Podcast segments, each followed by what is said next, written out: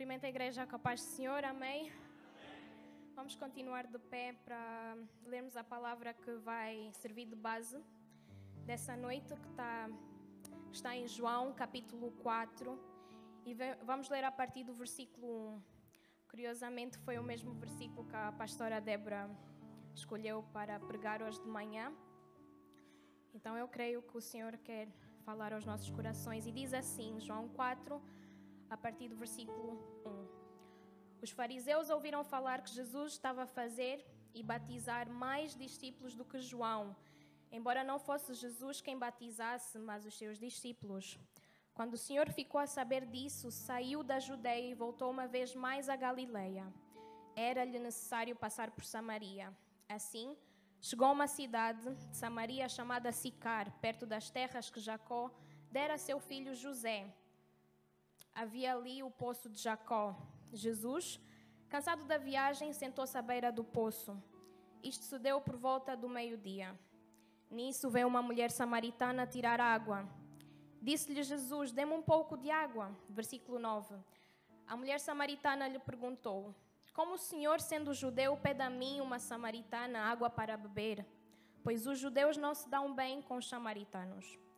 Jesus lhe respondeu: Se você conhecesse o dom de Deus e quem lhe está a pedir água, você lhe, você lhe teria pedido a ele e ele teria te dado água viva. Versículo 13. Jesus respondeu: Quem beber desta água terá sede outra vez, mas quem beber da água que eu lhe der nunca mais terá sede. Pelo contrário, a água que eu lhe der se tornará nele uma fonte de água a jorrar para a vida eterna. A mulher lhe disse: Senhor, dê-me dessa água para que eu não tenha mais sede, nem preciso voltar aqui para tirar água. Ele lhe disse: Vá, chame o seu marido e volte. Não tenho marido, respondeu ela. Disse-lhe Jesus: Você falou corretamente, dizendo que não tem marido. O fato é que você já teve cinco e o homem com quem agora vive não é seu marido. O que você acabou de dizer é verdade. Disse a mulher: Senhor, vejo que és profeta. Nossos antepassados adoraram neste monte, mas vocês, judeus, dizem que Jerusalém é o lugar onde se deve adorar. Jesus declarou: Creia em mim, mulher. Está próxima a hora em que vocês não adorarão o Pai, nem, nem neste monte, nem em Jerusalém. Vocês, samaritanos, adoram o que não conhecem. Nós adoramos o que conhecemos, pois a salvação vem dos judeus. No entanto, está a chegar a hora, e de fato já chegou, em que os verdadeiros adoradores adorarão em que os verdadeiros adoradores adorarão o Pai em espírito e em verdade. São estes os adoradores que o Pai procura. Deus é espírito e é necessário que os seus adoradores o adorem em espírito e em verdade. Disse a mulher: Eu sei que o Messias, chamado Cristo, está para vir. Quando ele vier, explicará tudo para nós. Então Jesus declarou: Eu sou o Messias, eu que falo contigo. Naquele momento, os seus discípulos voltaram e ficaram surpresos ao encontrá-lo a conversar com uma mulher. Versículo 28. Então, deixando o seu cântaro, a mulher voltou à cidade e disse ao povo: Venham ver um homem que me disse tudo o que tenho feito. Será que ele não é o Cristo? Podeis vos assentar.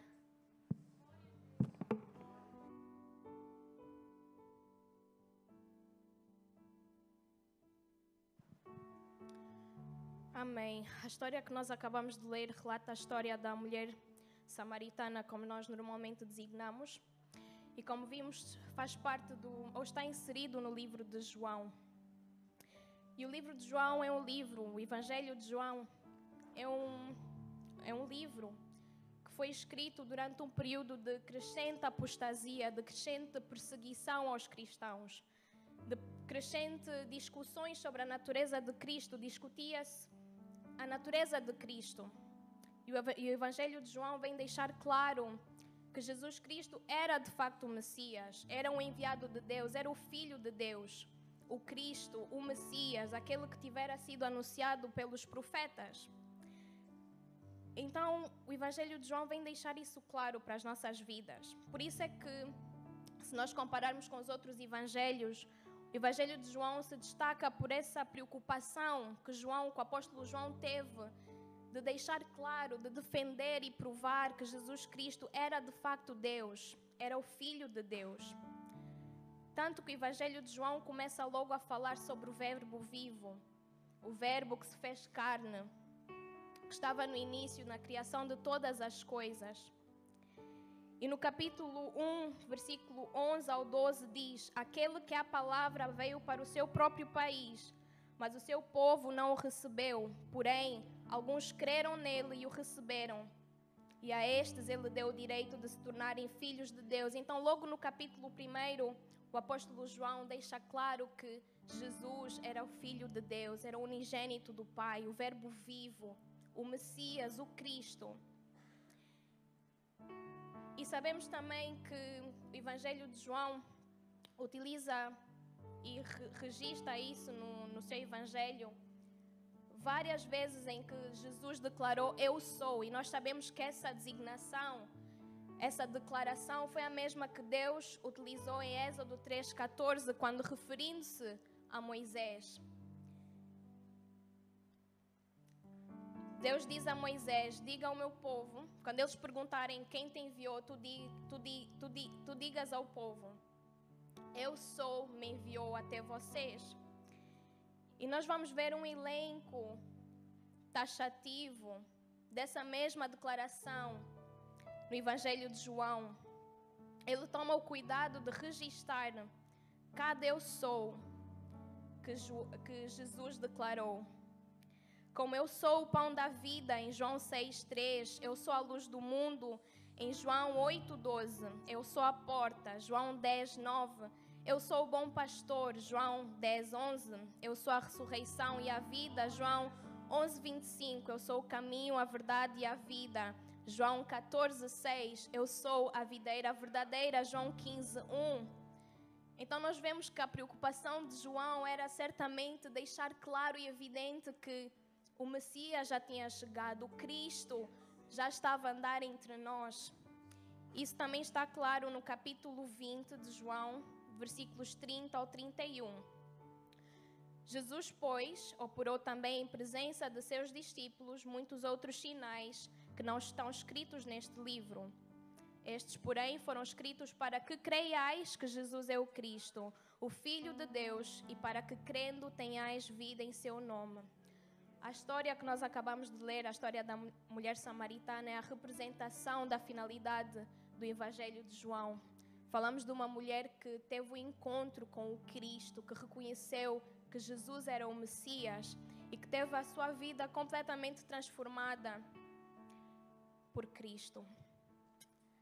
Amém. Então, o objetivo dessa noite, espero conseguir transmitir isso à igreja é percebermos em que contexto se deu essa transformação, a transformação da mulher samaritana. Eu começo por dizer que Jesus, ao ir em encontro com aquela mulher, Jesus quebra algumas barreiras.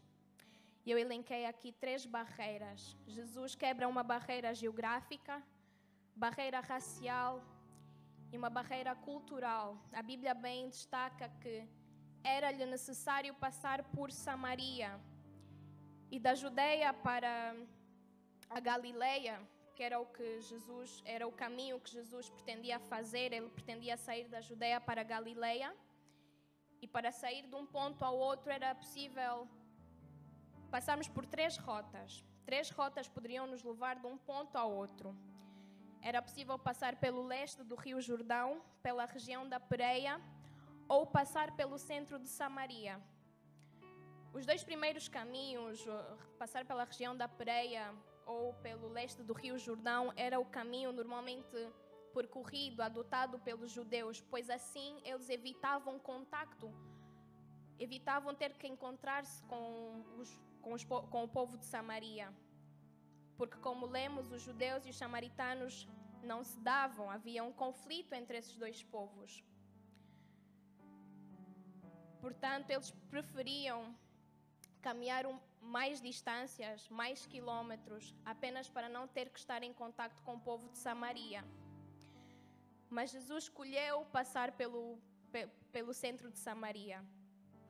Jesus escolheu passar por esse caminho, embora sendo o caminho mais curto, mas representava um caminho arriscado, perigoso, ameaçador, complicado, porque havia aí conflitos, havia conflitos nessa zona.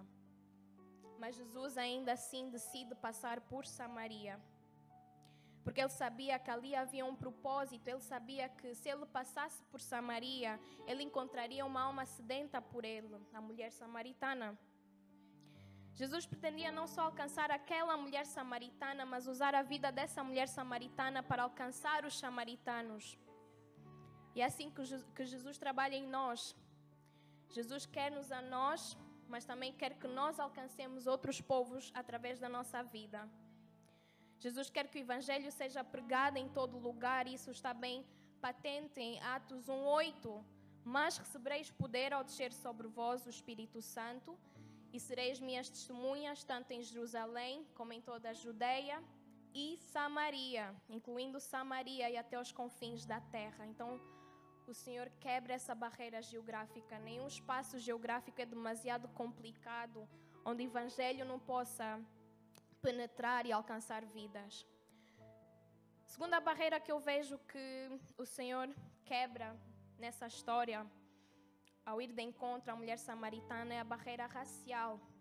Havia uma rivalidade racial entre os samaritanos e judeus, e a história nos explica o porquê dessa rivalidade. Com a morte do rei Salomão, o povo de Israel, composto por 12 tribos, reino unificado passou a estar dividido, tendo na parte sul os judeus e na parte do norte os samaritanos. A parte do norte, ou o reino do norte, fixou a sua capital em Samaria, e o reino do sul fixou como capital política e religiosa Jerusalém. Só que o reino do norte foi sendo progressivamente influenciado pelos povos pagãos. Foi progressivamente sendo influenciado por outros deuses. E isso acabou por influenciar também o modo como eles adoravam a Deus. Eles participavam em cultos pagãos, adoravam outros deuses. Então os judeus consideravam os, os, samaritanos como um povo impuro, um povo sincrético, um povo mestiço, impuro, sujo, e decidiram então separar-se dos samaritanos. E daí se deu essa rivalidade, mas eu vejo que Jesus, ao ir, ao ir, de encontro com aquela mulher, Jesus vem também quebrar essa barreira racial. Como lemos em 1 Timóteo 2, do 3 ao 4, Jesus quer que todos, todos sejam salvos e cheguem ao pleno conhecimento da verdade. Independentemente de ser um judeu, um samaritano, independentemente do espaço uh, geográfico, independentemente do contexto racial, Jesus morreu por todos. Deus amou a todos. Deus amou o mundo de tal maneira que deu o seu Filho unigênito para salvar a todos. E terceiro, eu vejo que Jesus, ao ir de encontro àquela mulher, quebra uma barreira cultural, porque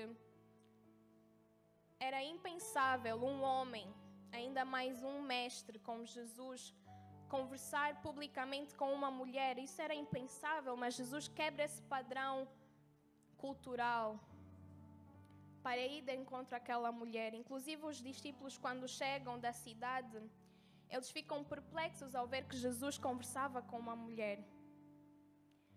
Jesus quebra barreiras que impedem o progresso do Evangelho, que impedem a transformação de vidas. Todas as barreiras que outrora existiam foram quebradas através do sangue de Jesus. E a história da mulher samaritana nos mostra isso, nos prova isso. Que não existe cultura, não existe espaço geográfico, não existe absolutamente nada maior que o Evangelho. Quero ler também Romanos 8, 35, a partir do versículo 35, que diz: Quem nos separará do amor de Cristo? A tribulação ou a angústia, a perseguição ou a fome, ou a nudez, ou o perigo, ou a espada. Versículo 38: Porque estou certo de que nem a morte, nem a vida, nem os anjos, nem os principados, nem as potestades, nem o presente, nem o porvir nem a altura, nem a profundidade, nem alguma outra criatura nos poderá separar do amor de Deus que está em Cristo Jesus, o nosso Senhor. A história da mulher samaritana nos prova isso, que Jesus quebrou todas as barreiras, todos os protocolos que existiam naquela altura para alcançar o coração daquela mulher. Jesus então sai da Judeia, era-lhe necessário passar por Samaria, quebra todas aquelas barreiras para chegar até aquela mulher e começa um diálogo com a mulher samaritana. E naquele dia, aquela mulher teve a sua vida completamente transformada, a meu ver, por três motivos. Primeiro, ela reconheceu que era pecadora, recebeu uma visão espiritual e ela viveu uma nova vida, uma vida de adoração. Ela reconheceu que era pecadora porque Jesus pediu que ela chamasse o seu marido e ela respondeu que não tinha, não tinha marido. Disse-lhe Jesus: Você falou corretamente dizendo que não tem marido. O fato é que você já teve cinco e o homem com quem agora vive não é seu marido. O que você acabou de dizer é verdade. Nós vemos aqui que ela foi sincera consigo mesma e foi sincera com o Mestre. Afinal de contas, ela ainda não sabia que Jesus era o Messias, era o Cristo. Essas passagens relatam ainda o início do diálogo, então ela não tinha aquela preocupação de falar a verdade. Jesus era como um desconhecido até essa, esse ponto da conversa, mas ela foi sincera, ela foi sincera consigo mesma, foi sincera com o Mestre. E a salvação começa com a denúncia do pecado. Só quem reconhece que é pecador reconhece que precisa de um Salvador. Ao contrário dos fariseus, que se achavam justos e santos e retos, porque oravam durante longas horas, faziam jejum, ofertavam, dizimavam, esses achavam que não precisavam de salvação, mas essa mulher simplesmente abriu seu coração e falou a verdade. Eu não tenho um marido. Ela confessou o seu pecado. E nos primeiros versículos do capítulo 4 de João, nós vemos o motivo pelo qual Jesus saiu, partiu da Judeia e pretendia ir para a Galileia. O motivo pelo qual Jesus decidiu partir da Judeia foi porque circulavam especulações, comentários no meio dos fariseus sobre quem batizava mais, se era João Batista ou se era Jesus. Apesar de Jesus não batizar, mas existia esse burburinho, esse, essas notícias, essas especulações entre os fariseus. E a Bíblia relata que Jesus, apercebendo-se que os fariseus comentavam entre si quem batizava mais. Jesus decide então retirar-se daquele ambiente e ir para a Galileia. Ele percebeu-se que ali a sua presença não era útil. Ele percebeu que ele aí não, nada podia fazer, pois os corações das pessoas estavam fechados. O coração dos fariseus estava, estavam fechados. E isso me fez lembrar também da parábola da ovelha perdida, que está em Lucas 15, versículo, a partir do versículo 2. Que em certa ocasião, alguns publicanos e pecadores haviam se assentado à volta de Jesus para ouvir os seus ensinamentos. Mas os fariseus e os mestres da lei criticavam Jesus por se assentar com pecadores e publicanos. Estes eram rejeitados pela sociedade os publicanos, cobradores de impostos, eram considerados traidores e por isso eram mal vistos pela sociedade. E nesse momento, Jesus encontra um momento oportuno para falar, para contar a parábola da ovelha perdida, que diz o seguinte, Lucas 15, versículo 4. Qual de vocês que possuindo cem ovelhas e perdendo uma, não deixa as 99 no campo e vai atrás da ovelha perdida, até encontrá-la. E quando a encontra, coloca alegremente nos ombros e vai para casa. Ao chegar, reúne seus amigos e vizinhos e diz: Alegrem-se comigo, pois encontrei minha ovelha perdida. Eu lhes digo que, da mesma forma, haverá mais alegria no céu por um pecador que se arrepende do que por 99 justos que não precisam arrepender-se. Então, Jesus conta essa parábola para dizer que esse pastor de ovelhas deixa as 99 ovelhas para ir em busca daquela ovelha perdida, daquela ovelha arrependida. Então, da mesma forma que o pastor dessa parábola contada por Jesus deixa as 99 ovelhas para ir em busca daquela ovelha perdida, da mesma forma que nós vemos que Jesus deixa a Judeia para ir para a Galileia, pois ele sabia que no caminho encontraria a mulher samaritana, uma alma arrependida, uma alma perdida. Mas a diferença entre as 99 ovelhas e entre os fariseus que se encontravam na Judeia é que aquela uma ovelha perdida, aquela mulher samaritana, estavam dispostos a ter uma vida transformada. Estavam dispostos a ter uma nova vida agora em Cristo.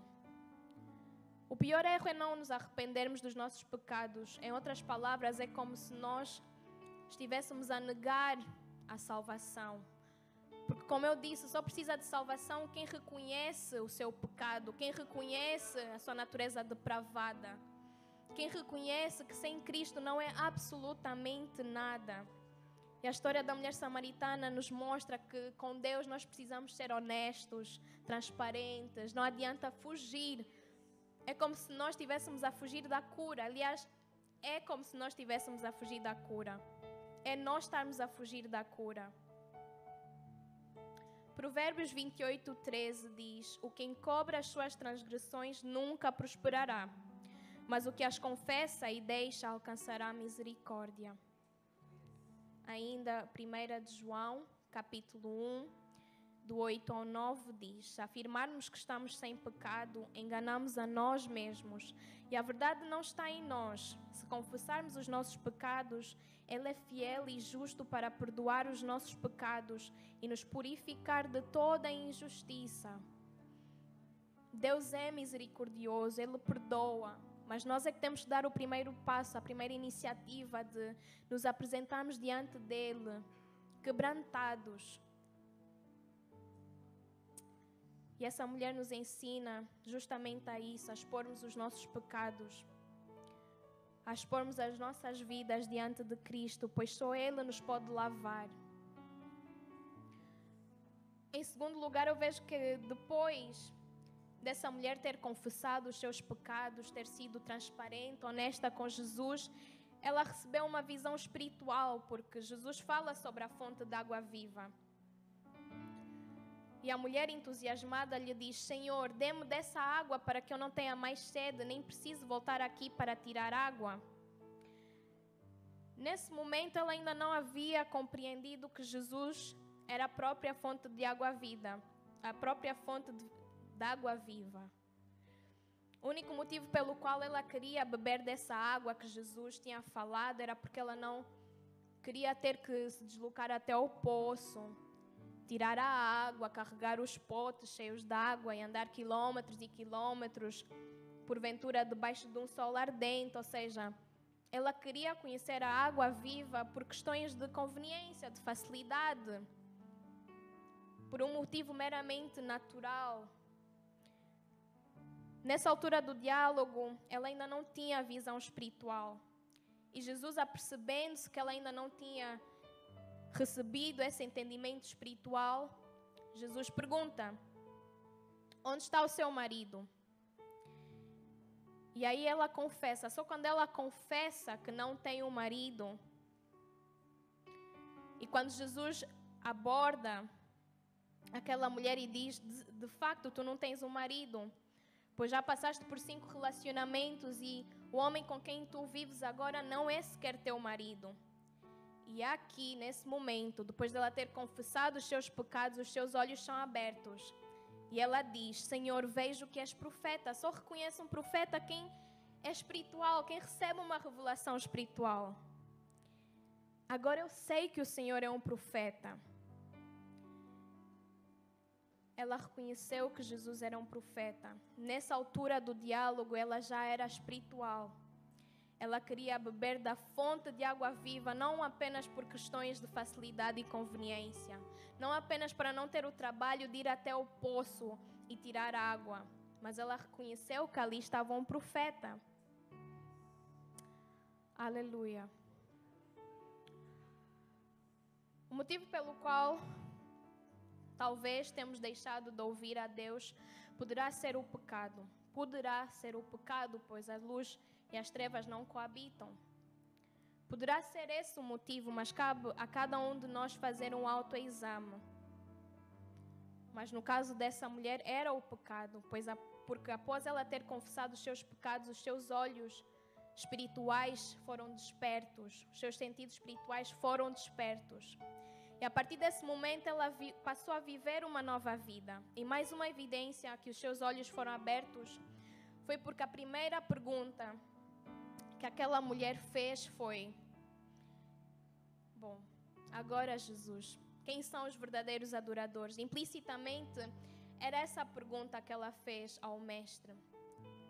Era isso que ela queria saber. Como é que ela deveria adorar agora? Agora que os seus pecados foram confessados, agora que os seus olhos espirituais foram abertos.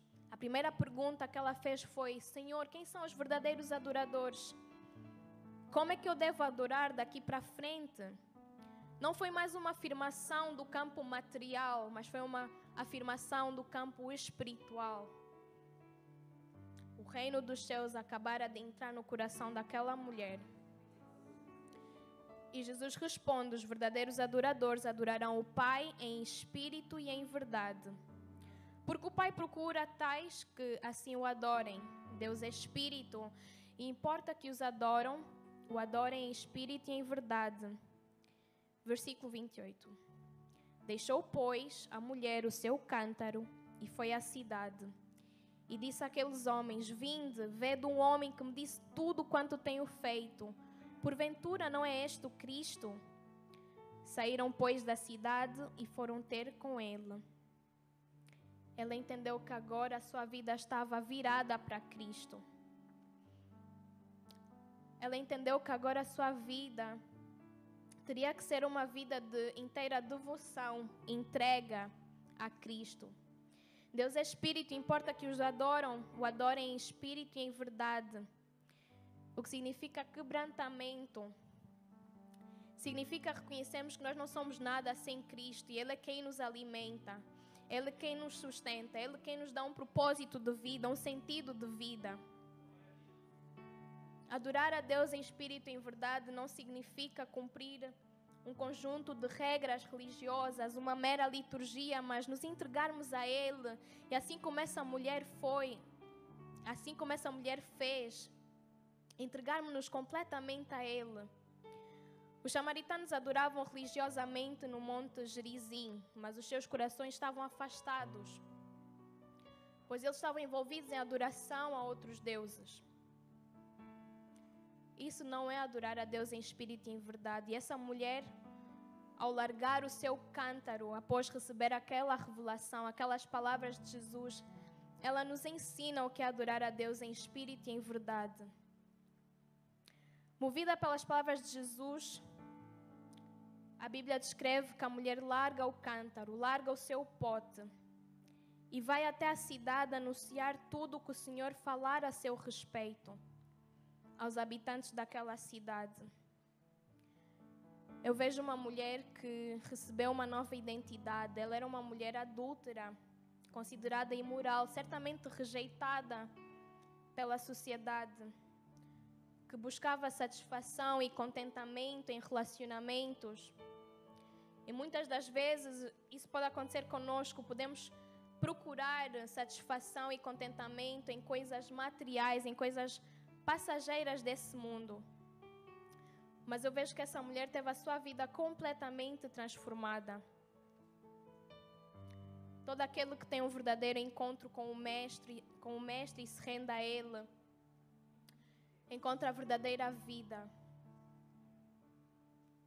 E a verdadeira água que sacia toda a sede. E a sede daquela mulher foi saciada, pois Jesus se apresentou a ela como a fonte de água viva. E Jesus se apresenta a nós como a fonte de água viva, e não há nada, não há nada nesse mundo que possa saciar e preencher o nosso vazio, senão a fonte de água viva que é Cristo Jesus. Aquela mulher dirige-se àquela cidade e publicamente anuncia o Cristo. Ela acabara de ter um encontro com Cristo e ela publicamente vai à cidade e anuncia o Evangelho.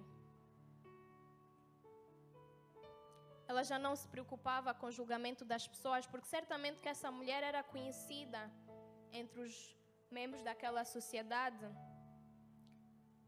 Afinal de contas, ela era pecadora, era imoral, mas ela, com o encontro com Cristo, recebeu uma nova identidade e já não se preocupando com os julgamentos que ela podia receber por estar publicamente a anunciar o Evangelho naquela cidade.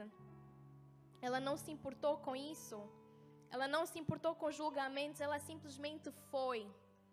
Ela simplesmente foi, porque ela não podia guardar esse tesouro que ela tinha acabado de encontrar, ela não podia guardar isso consigo mesma, ela tinha que compartilhar com mais alguém. E eu vejo que ela recebeu um entendimento evangelístico. Ela não guardou essa água viva somente para ela. Ela foi até aquela cidade, não se preocupando com julgamentos, não se preocupando com o que as pessoas podiam falar e simplesmente contou o seu testemunho. Por vezes nós podemos ter alguma dificuldade em falar sobre Cristo na vida das pessoas, mas essa mulher simplesmente passou o seu testemunho. Ela disse: Vim de ver um homem que contou tudo sobre a minha vida. Não será esse o Cristo? Nós podemos também utilizar essa estratégia para falar às pessoas sobre Cristo. Utilizar simplesmente o nosso testemunho, basta compararmos a vida que nós levávamos antes de Cristo. Uma vida completamente sem regras, imoral, completamente distante dos caminhos do Senhor. Mas hoje, pela Sua graça, podemos viver perto do Senhor, uma vida completamente transformada. Amém. Aquela, aquela mulher simplesmente leva o seu testemunho àquela cidade. E a Bíblia é clara em dizer que aquela mulher, antes de ir à cidade anunciar o seu testemunho, anunciar o Evangelho, ela abandona o seu cântaro. E aqui eu vejo renúncia. Ela podia certamente primeiro ter enchido aquele pote, aquele cântaro com água e só depois ter ido à cidade anunciar o Evangelho, mas a Bíblia é clara em dizer que ela larga o seu cântaro, ela abandona o seu cântaro. Se ela levasse aquele cântaro também consigo até a cidade, certamente queria atrasar os seus passos iria atrasar a sua missão para chegar até a cidade e anunciar o Evangelho, mas ela, naquele momento, entendeu que a prioridade não era o cântaro, era anunciar o Evangelho, era anunciar o reino dos céus. Ela entendeu que fazer a vontade do Pai era a prioridade. Isso também nos chama a atenção a nós, a nos questionarmos quais têm sido os nossos cântaros, o que é que nos tem impedido de avançar, de ir para frente de chegar a um nível mais sobrenatural com o nosso relacionamento com Deus, qual tem sido o nosso cântaro, o nosso pote, aquilo que nos tem, nos tem puxado para trás? Poderá ser o pecado, poderá ser um relacionamento, um vício,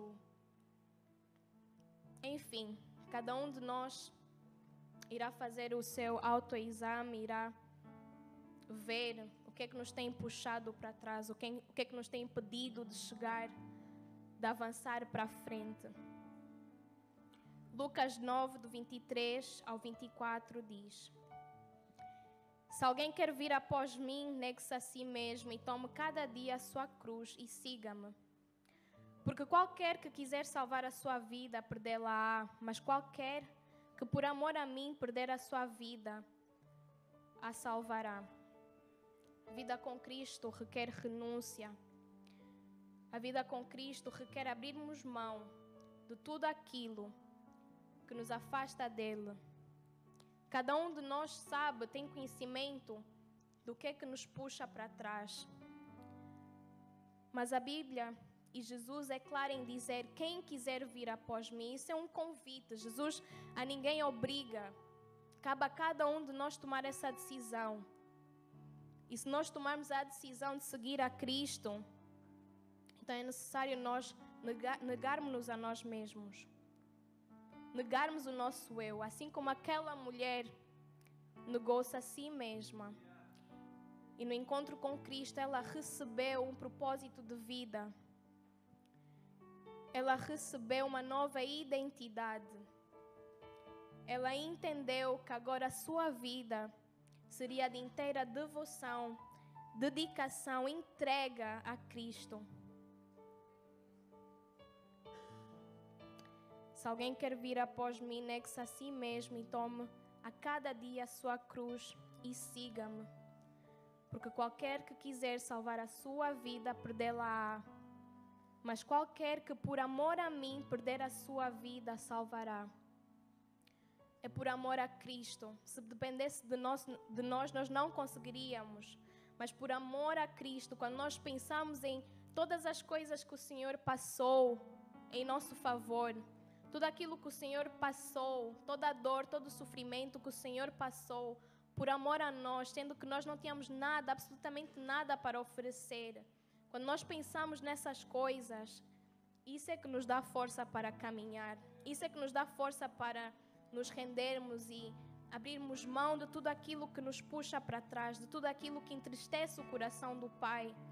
É somente por amor a Jesus Cristo então, sempre que algo ou alguém tentar roubar o lugar de Jesus nas nossas vidas, que nós possamos olhar para Ele, olhar para as coisas que Ele fez em nosso favor.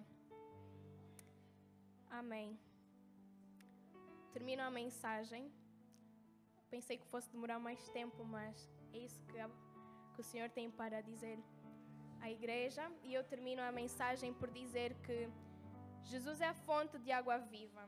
A história da mulher samaritana relata a história de uma mulher vazia por dentro, que buscava satisfação, contentamento em relacionamentos, mas que nunca se sentia satisfeita, saciada. Ela já tinha passado por cinco relacionamentos e se encontrava no seu sexto relacionamento.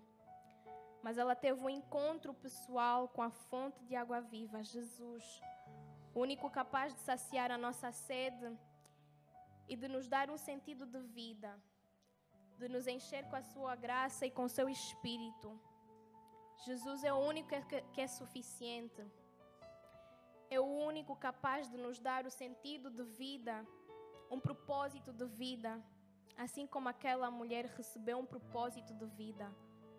Nós podemos considerar ela uma missionária, porque assim que ela recebeu o Evangelho, ela foi àquela cidade anunciar os grandes feitos que Jesus tinha operado na vida dela. E como eu falei no início, o objetivo do Evangelho de Jesus Cristo, segundo João, era deixar claro que Jesus era o Cristo, era o Messias. E nós vemos que a história da mulher samaritana é a representação da finalidade do Evangelho de João. Ela creu no nome de Jesus e ela foi transformada por Jesus, o Cristo. E eu também falei no início que o apóstolo João utiliza e destaca, faz a questão de registar, de destacar as várias vezes em que Jesus declarou: Eu sou. E nós vimos que tudo que aquela mulher precisava era de conhecer aquele que diz: Eu sou a fonte de água viva. Então, o que eu quero deixar aqui com a igreja é que, para toda necessidade, para cada necessidade, seja luta, seja pecado, seja alguma batalha que nós tivemos a enfrentar, para cada necessidade, necessidade existe o eu sou. Para os enfermos, Jesus diz: Eu sou a cura. Aos famintos, eu sou o pão da vida. Aos mortos, eu sou a vida. Ao pecador, eu sou a salvação. Aos perdidos eu sou o caminho, aos fracos eu sou o forte. Cada necessidade, cada luta que nós enfrentamos, Jesus é a resposta. Não há nada demasiado complicado e demasiado difícil. Tudo, tudo que nós necessitamos encontramos em Cristo. E por isso, é, por isso é que a preocupação de João foi em deixar isso claro: que Jesus é o nosso único e suficiente Salvador. com isso eu queria então encerrar a mensagem. E ainda que os irmãos não tenham retido algo da mensagem, eu espero ter deixado claro que para cada necessidade, luta que nós enfrentamos, Jesus é a resposta.